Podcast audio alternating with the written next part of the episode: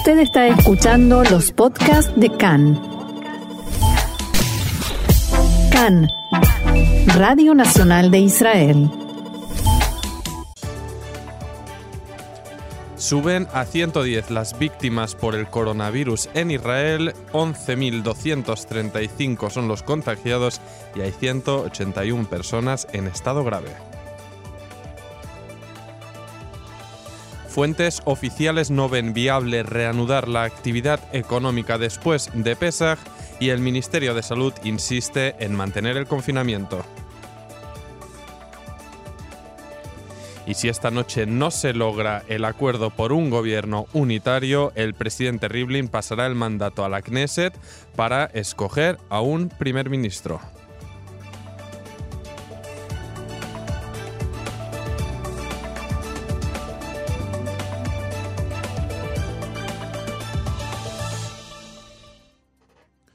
Bien, vamos como siempre, como es eh, tristemente tradición, con las actualizaciones respecto a las cifras del coronavirus, del maldito COVID-19 que afecta no solo a Israel, sino a todo el mundo, pero aquí en Israel, donde nos toca, donde nos afecta, son ya 110 las personas fallecidas y el total de diagnosticados asciende a 11.235 181 de ellos en estado grave. Entre los fallecidos se encuentra la figura del rabino Eliau Bakshi Doron, ex rabino principal de Israel, que fue internado la semana pasada después que le diagnosticaron coronavirus. Desde el hospital Sharei Tzedek informaron que Bakshi Doron, que tenía 79 años, padecía de enfermedades preexistentes complejas y su situación empeoró ayer y los médicos debieron confirmar su muerte después de grandes esfuerzos para intentar salvarle la vida. El primer ministro Benjamin Netanyahu difundió un comunicado en el que se sumó al duelo por la muerte del rabino Bakshi Doron y expresó que siente una gran tristeza junto a todo el pueblo de Israel por, por la pérdida de quien era un importante eslabón en la cadena de transmisión de la Torá de los sabios de Sefarat. Y a continuación vamos a escuchar un reporte, un informe grabado por mi compañera Roxana para explicar cómo está el asunto del coronavirus, de qué se está hablando. Vamos a escucharla. Fuentes políticas y profesionales estiman que no será posible reiniciar la actividad económica inmediatamente después de Pesach, como anunció hace unos días el primer ministro Netanyahu. Un ministro del gobierno que dialogó con Khan señaló que no habrá regreso a la rutina después de la fiesta de Pesach y la Mimuna. La fecha que se había fijado el gobierno como objetivo era el 19 de abril, el domingo siguiente al final de Pesach, pero la fuente que conversó con Khan dijo que no se espera que esto se pueda cumplir. De acuerdo con este ministro, ello se debe a que por el momento no hay una clara estrategia de salida de la crisis, no hay suficientes exámenes de laboratorio y no hay herramientas que permitan tomar decisiones. También señaló que otra razón importante para evaluar la postergación del regreso a la rutina es el hecho de que el índice de contagio no ha bajado en forma suficiente. Abro comillas, todo el tiempo esperábamos que ya sea después de Pesaj y ahora ese momento se acerca y a pesar de todo, no hay estrategia de salida de la crisis, no hay suficientes exámenes de laboratorio, sencillamente no sucederá, no volveremos a la rutina después de Pesaj. En la oficina del primer ministro indicaron que esta semana se llevará a cabo una reunión en la que se tratará y se debatirá precisamente la estrategia de salida de la crisis.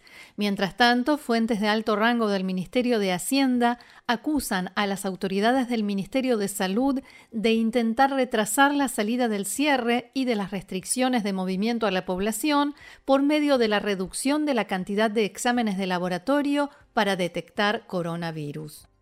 Fuentes del Ministerio de Hacienda dijeron a Khan que el Ministerio de Salud tiene a la economía como rehén y trata de boicotear el plan y el calendario que presentó Hacienda. En el Ministerio de Salud reaccionaron diciendo que las decisiones sobre la estrategia de salida de la crisis se tomarán en el gobierno muy pronto y que de todos modos las medidas se aplicarán en forma gradual y se evaluarán en todo momento según el nivel de contagio. El director del Ministerio de Salud, Moshe Barsimantov, declaró anoche que el peligro de contagio y de la expansión del virus aún no ha pasado e insistió con que hay que permanecer en casa, salir solo para asuntos indispensables. Barsimantov también destacó que la realización de reuniones durante la fiesta de Pesach es algo que pone en peligro la salud y la vida de todos. En este sentido, se pronunció también en declaraciones a Cannes el titular del Consejo Nacional de Economía y asesor del primer ministro Netanyahu, Avi Simchon.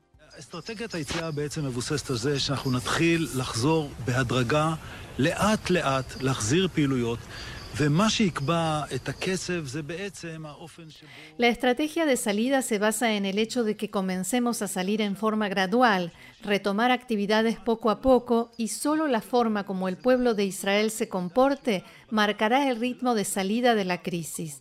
Hasta ahora hemos visto que la gente, casi todos, cumplieron las normas y eso ayudó mucho. El nivel de contagio bajó, no porque se cerraron los comercios, sino porque la gente cumple las instrucciones en un porcentaje muy muy alto.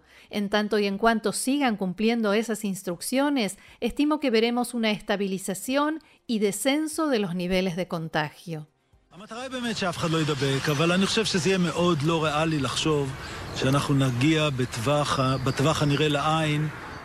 El objetivo, por supuesto, es que nadie se contagie, pero yo pienso que es muy poco realista que llegaremos a corto plazo a una situación en la que hay solo decenas de infectados. Es muy difícil, aunque hay quienes creen que puede ser posible, que si seguimos cumpliendo las normas de aislamiento, llegaremos a decenas de infectados. A mí me parece demasiado optimista, pero realmente espero que sea así. De todos modos, todos queremos ver un descenso en el nivel de contagios y cuanto más descienda, más rápido se podrá volver a la rutina. Pero quien piensa que volveremos a la rutina en uno o dos meses, creo que es demasiado, demasiado optimista. Las autoridades intentan frenar el efecto que podrían tener estos informes sobre estrategia de salida de la crisis, debates, planes de acción. Se teme que buena parte de la población interprete esto o tenga la sensación de que el peligro ha pasado y que se puede empezar a salir o a volver a la rutina cuando todavía es pronto para ello. Miles de agentes de policía y soldados se han desplegado, especialmente en los barrios de Jerusalén declarados zona restringida, para reforzar el control y el cumplimiento de las restricciones. La policía también destaca que se ha registrado un fuerte aumento en la cantidad de multas que las fuerzas del orden debieron aplicar a infractores de las normas contra el coronavirus desde el comienzo de Pesach. El Consejo de Seguridad Nacional hizo llegar anoche un mensaje a todos los ministerios del gobierno en el que les advierte no transmitan un mensaje o una sensación para la población de que hay alguna decisión de regresar a la rutina después de la mimuna. Eso puede provocar que la gente se confunda, que relaje la disciplina. Solo cuando haya una decisión definitiva y aprobada por el gobierno se hará saber a la población en forma ordenada. En el aeropuerto Ben Gurión aterrizó anoche un vuelo proveniente de Bielorrusia, el único avión que llegó al país en las últimas 24 horas. Todos los pasajeros fueron trasladados a un hotel en Jerusalén, donde deberán permanecer en aislamiento en base a la decisión tomada por el gobierno este fin de semana. La medida se comenzó a aplicar después de que la semana pasada llegaron varios vuelos, en especial de Estados Unidos, cuyos pasajeros completaron un formulario y salieron del aeropuerto Ben Gurión con total libertad y sin ningún control, tras haber declarado que tenían dónde alojarse para pasar los días de cuarentena. Y el Ministerio de Salud recomienda a la población tomar vitamina D debido a la falta de exposición al sol durante los días de cuarentena. El ministerio publicó un documento en el que explica que la vitamina D reduce el riesgo de infecciones graves en las vías respiratorias durante la pandemia. Asimismo, esta vitamina tiene un rol fundamental en la actividad del sistema inmunológico y puede ayudar, dicen, al organismo a superar una pulmonía y otro tipo de complicaciones del COVID-19. Pues ya han escuchado a Roxana, vitamina D importantísimo y los que tienen el lujo de tener un balcón, terraza o ventana por donde entra el sol, este brillante sol hoy, pues aprovechen un poquito de sol, tomar el sol, nunca viene mal, lo recomienda el Ministerio de Sanidad. Y a pesar de que no está claro cuándo se fijará el retorno a una rutina en todos los sentidos y que nadie espera que sea como era anteriormente a la pandemia, desde el Ministerio de Educación están valorando planes alternativos para reanudar la agenda en guarderías, colegios y universidades. La intención, ante todo, es reducir de entrada las opciones de contagio entre alumnos y maestros. Por ello, se valora reanudar las clases no en, los lugares habituales, es decir, en las clases amplias, sino en patios abiertos, librerías o incluso en pabellones deportivos. Según el asesor económico del gobierno, Avi Simjon, las opciones de volver a los estudios a finales de este mes de abril son prácticamente nulas. El director del Ministerio de Educación, Shmuel Avoab, escribió una carta esta mañana con los planes para esta anómala vuelta a los estudios. En palabras de Aboab, será un modelo basado en una vuelta escalonada, pero por ahora obviamente no se sabe cuándo se podrá poner en marcha.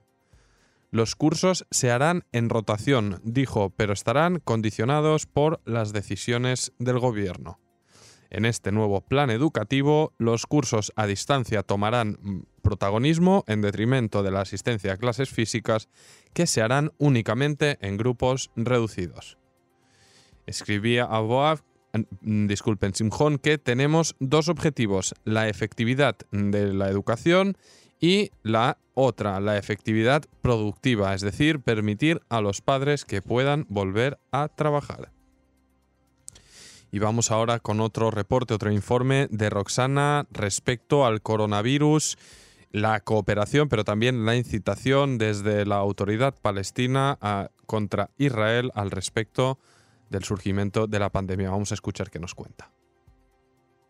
Desde la aparición del coronavirus ha aumentado considerablemente la cooperación entre Israel y la autoridad palestina e Israel ha estado ayudando a las autoridades en Ramallah a superar la crisis. Sin embargo, funcionarios de alto rango de la autoridad palestina, encabezados por el primer ministro Muhammad Shtaye, critican a Israel y aseguran que su gobierno boicotea los esfuerzos de la autoridad palestina por frenar el contagio.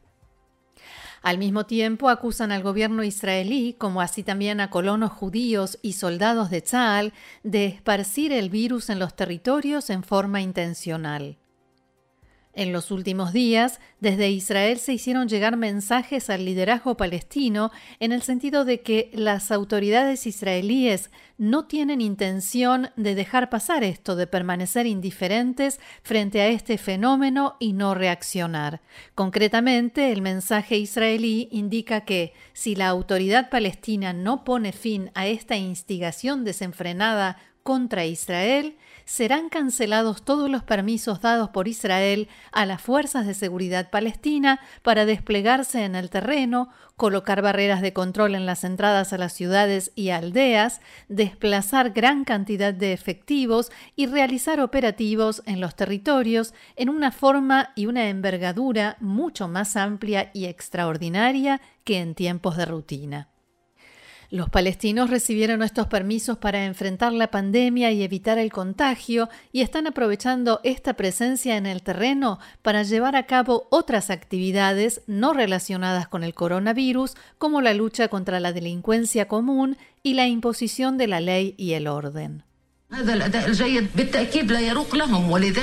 A la ocupación no le gusta cómo funcionamos y por eso actúa para transferir el virus al pueblo palestino, decía Dalal Salame, integrante del liderazgo del partido Fatah, que gobierna la autoridad palestina, en una entrevista en el canal de televisión oficial en Ramallah. En estos días, en discursos y entrevistas a los medios, los funcionarios palestinos utilizan cada vez más la comparación entre los colonos judíos y las colonias con bacterias o algún tipo de virus.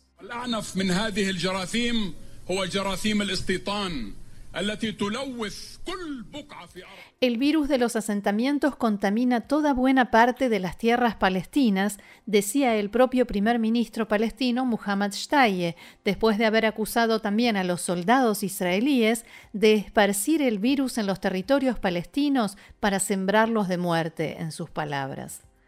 Más allá de las declaraciones, los palestinos están llevando a cabo grandes y muy difundidos operativos de desinfección en toda calle o carretera por donde pasan soldados de Tzal y queman en grandes hogueras productos israelíes supuestamente infectados con corona. Una fuente de israelí de seguridad calificó estos hechos de campaña de incitación violenta y racista contra soldados y civiles israelíes. Según pudo saber Khan, el primer ministro Muhammad Shtaye recibió el mensaje israelí de advertencia para que frene este fenómeno al menos dos veces. Por el momento, Israel no ha enviado una carta formal a la autoridad palestina, pero todo parece indicar que ese será el próximo paso. Por favor, quédate en casa. Y nosotros te haremos llegar toda la información al instante en nuestro idioma en CAN en español. En nuestro programa en FM 100.3 y 101.3 en Facebook Can en Español, en Twitter arroba Can Radio, en Spotify y todas las plataformas de podcast. Vamos a intentar tratar eh, de contar lo mejor posible el jaleo político que se vive en Israel precisamente en unos tiempos bien difíciles y donde obviamente se requiere estabilidad. El presidente Rubén Rivlin, recordamos eh, lo que explicábamos ayer, le notificó a Benny Gantz que no le otorgará una prórroga para intentar formar gobierno, alegando que en las presentes circunstancias no será posible prolongar el plazo de formación de coalición. Gantz recibió el mandato del presidente para formar gobierno en unas circunstancias tanto a nivel político como nacional e internacional completamente diferentes. El jefe de azul y blanco de la coalición ya desintegrada, bueno, que mantiene el nombre pero se ha dividido en varias facciones, lideraba en ese momento un partido que tenía 33 mandatos y fue apoyado para formar una coalición por Israel Beitenu, la coalición Abodá Gesher Meretz, que tampoco existe ya, y la lista árabe unificada, que entre todos sumaban un total de 62 en escaños. Sin embargo, la coyuntura ahora es completamente distinta. Después que Gantz se mostrara públicamente a favor de integrar un gobierno de emergencia liderado por Netanyahu, más de la mitad de los integrantes de su partido, encabezados por el número 2, Yair Lapid, decidieron separarse de Gantz y quedarse en la oposición, volviendo a llamarse en el caso del partido de Lapid y Eshatit, y dejando al azul y blanco de Gantz con 15 diputados. Es por esto que la prórroga al mandato de formación de gobierno a Gantz simplemente ha dejado de tener sentido, ya que a día de hoy lidera un partido con 15 diputados que ya no es apoyado por ninguno de los partidos que anteriormente lo hacían. Si no recuerdo mal, el Likud de Netanyahu quedó con 36 diputados. En su mensaje, el presidente Rivlin advirtió que si hasta hoy a la medianoche no se firma un acuerdo de coalición entre Gantz y Netanyahu, el mandato volverá a la Knesset y no se le traspasará a Netanyahu automáticamente el encargo de intentar formar gobierno. Además, añadió que al hablar con Netanyahu, este no le confirmó que haya habido avances en cuanto a las negociaciones. Cabe mencionar que en el comunicado de Gantz a Rivlin, en el que le solicitó la prórroga, Este afirmó que la firma de un acuerdo de coalición con el Likud estaba cerca y que las partes solamente necesitaban más tiempo para cerrar los últimos puntos donde había discrepancias. Lo cierto es que poco después de que Gantz oficializara su disposición a formar el gobierno de unidad, lo que supuso la consecuente división de azul y blanco, comenzaron las negociaciones de coalición entre los dos partidos y desde entonces han sido muchas las acusaciones cruzadas entre Gantz y el Likud, asegurando que el otro lado es quien no está dispuesto a cumplir con lo que habían acordado previamente. Ahora, entre ataques y acusaciones mutuas y las renovadas amenazas de azul y blanco con legislar una ley que le impida a Netanyahu formar gobierno si las negociaciones no llegan a buen puerto, las negociaciones continúan en busca de soluciones de último momento antes de que a medianoche el mandato de formación de gobierno vuelva a manos de la Knesset.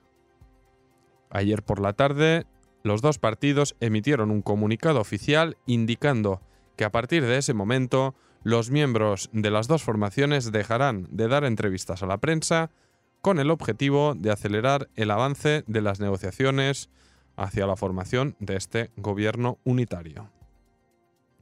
Según los reportes en la prensa israelí, en el borrador del acuerdo en proceso hay un inciso que establece que en caso de que la Corte Suprema de Justicia le impida a Netanyahu formar gobierno por sus tres causas penales pendientes, este podrá continuar de todos modos en el cargo y esto no adelantaría la rotación entre él y Gantz en el cargo de primer ministro, sino que ésta quedaría cancelada y significaría el fin del gobierno y una nueva y cuarta ronda de elecciones lo que Gantz ya habría aceptado. Unas cuartas elecciones que ayer comentábamos con el analista Jack Drasinover y que parecen ahora sí mm, más que posibles. Sin embargo, esto parece no bastarle a Netanyahu y las discusiones giran ahora en torno a una nueva exigencia de añadir una cláusula que vaya aún más lejos y le impida directamente a la Corte Suprema de Justicia tomar dicha determinación respecto a la posibilidad de Netanyahu de convertirse en primer ministro. Y en otro orden de temas, esta mañana, primera hora, unos 200 manifestantes se presentaron frente a la casa del ex jefe del ejército, Gaby Ashkenazi, que era el número 4 en la lista de Cajol Labán, y ahora ha pasado a ser número 2 de Gantz en la lista dividida. Los manifestantes fueron hasta su casa para llamarlo a no entrar en un gobierno bajo un primer ministro acusado de delitos penales bajo la consigna Gans Ashkenazi despierten. Bibi los está usando y engañando. Los, los, organizadores de la protesta declararon a los medios, abro comillas, Salimos a protestar para defender la democracia israelí y el Estado de Derecho. La intención de Ashkenazi y Gantz de votar a favor de un acusado por delitos graves para que forme gobierno será la destrucción de la democracia en Israel. Aún no es tarde, ha llegado la hora de que los dos de que los dos vuelvan al bloque del un segundo, disculpen, aún no es tarde, ha llegado la hora de que Ashkenazi y Gantz vuelvan al bloque que cree en la democracia y actúen para reducir la corrupción. Cabe recordar que Ashkenazi, excomandante en jefe de Tzal, será seguramente ministro de Defensa en caso de que efectivamente se forme el gobierno de unidad. La policía se hizo presente en la manifestación y repartió multas de entre 475 y 5.000 shekel por el supuesto incumplimiento de las normas del Ministerio de Salud debido a las restricciones impuestas por el coronavirus. Sin embargo, los manifestantes aseguran que cumplieron con la distancia de dos metros entre sí y las demás instrucciones. Mientras, en un comunicado conjunto, los titulares de la derecha y partidos ultraortodoxos llamaron a Rivlin a pasarle el mandato de formar gobierno a Benjamin Netanyahu, que cuenta a priori con el apoyo de 59 diputados, tal y como lo hizo luego de las elecciones de septiembre con Benny Gantz, que contaba con el apoyo de nada más 54 diputados, decían en el comunicado. Netanyahu, recordamos que por ahora tiene el apoyo de 59 mandatos, cuando el bloque de derecha y ultraortodoxo sumaba 58. Esto se debe a que ayer la parlamentaria Orly Levy Abekasis, desertora del bloque, bueno, ya no existe este bloque de la coalición Abodá Gesher Meretz, abandonó su alianza y se unió al bloque de derecha.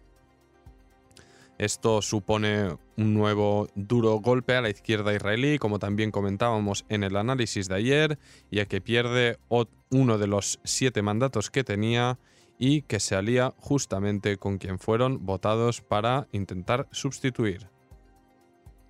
La propia Orly Levy, recordemos, proviene de la derecha, era ex mm, miembro del partido Israel Beitenu y su alianza con Meretz, que llamaba la atención desde un principio, se puede entender únicamente repasando los acontecimientos del último año en el panorama político israelí. Levi Abekassis decidió, antes de la primera ronda de elecciones, mm, salir del partido de Lieberman y fundar su propia marca, Gesher, con una agenda puramente económica y social que coincidía en buena parte con la de Abodá, con la del Partido Laborista. En las elecciones de abril del año pasado, Gesher no sobrepasó el umbral electoral mínimo y Abodá recibió la decepcionante cifra de seis mandatos. Para la segunda ronda, entonces, la de septiembre, Abodá, ya liderado por Amir Pérez, decidió unir fuerzas con Orly Levy Abekasis. La justificación radicaba en que a pesar de que Levi Abekassis procedía de la derecha, su partido, Gesher, tenía una agenda únicamente socioeconómica que era compatible con la de Abodá y no se enfocaba en los aspectos en los que podían tener discrepancias. Además, Abodá, por su parte, también había dejado en segundo plano lo relativo a cuestiones del conflicto y seguridad y se había centrado principalmente también en causa social y económica. Por tanto, en ese momento la alianza se hacía entendible ya que tenía por objetivo eh, agrupar votos y ganar fuerza en el terreno político para promover su agenda conjunta. En las segundas elecciones, Abodak Gesher obtuvo nuevamente seis diputados, que no, no solamente no mejoró los resultados que obtuvo Avi Gabay, sino que se podría considerar un debilitamiento, ya que Orly Levy contaba con un público de votantes equivalente a dos diputados. Ya de cara a las últimas elecciones, esta tercera ronda, y ante la inminente amenaza de no sobrepasar el umbral electoral para Boda Gesher y principalmente para Meretz, pues los tres partidos decidieron unir fuerzas. Abodá y Meretz han sido socios históricos en la política israelí, a pesar de discrepancias, por lo que su fusión para sobrevivir se hacía relativamente entendible y la alianza con Gesher mm, que ya estaba en pie, por lo que se terminó formando una mezcla de partidos con grandes discrepancias ideológicas entre sí, cuya máxima expresión se pudo ver por primera vez cuando Levi Abekassis anunció después de las elecciones que no apoyaría un gobierno en minoría apoyado externamente por la lista árabe unificada y poniéndose obviamente en contra de la posición de su partido y ahora directamente decidió unirse a Netanyahu. Los argumentos de Levi Abekassis para el traspaso del mandato de formación de gobierno son simples. Netanyahu en este momento es el único con posibilidades reales de gobernar. Dijo en un post, es una situación nueva y una conclusión realista. La solicitud de una prórroga de Gantz al presidente significa en realidad que no tiene la capacidad de formar gobierno y busca la prórroga como medio para ganar tiempo y ejercer presión en las trancadas negociaciones. Esta presión tiene como objetivo ganar más cargos y más fuerza política a costa de la otra parte, además de la rotación y la representación desproporcionada que ya obtuvieron, que no tendrían lugar en una situación normal. Y Levi Abecassis continuó con más críticas contra la actitud de Azul y Blanco. Las negociaciones que comenzaron supuestamente desde la preocupación por el peligro que significa el coronavirus se han transformado en otro bizarro circo político. En fin, la política israelí impredecible, difícil de entender y, como vemos, en una situación de caos en un tiempo en que la ciudadanía obviamente requiere soluciones y no más problemas.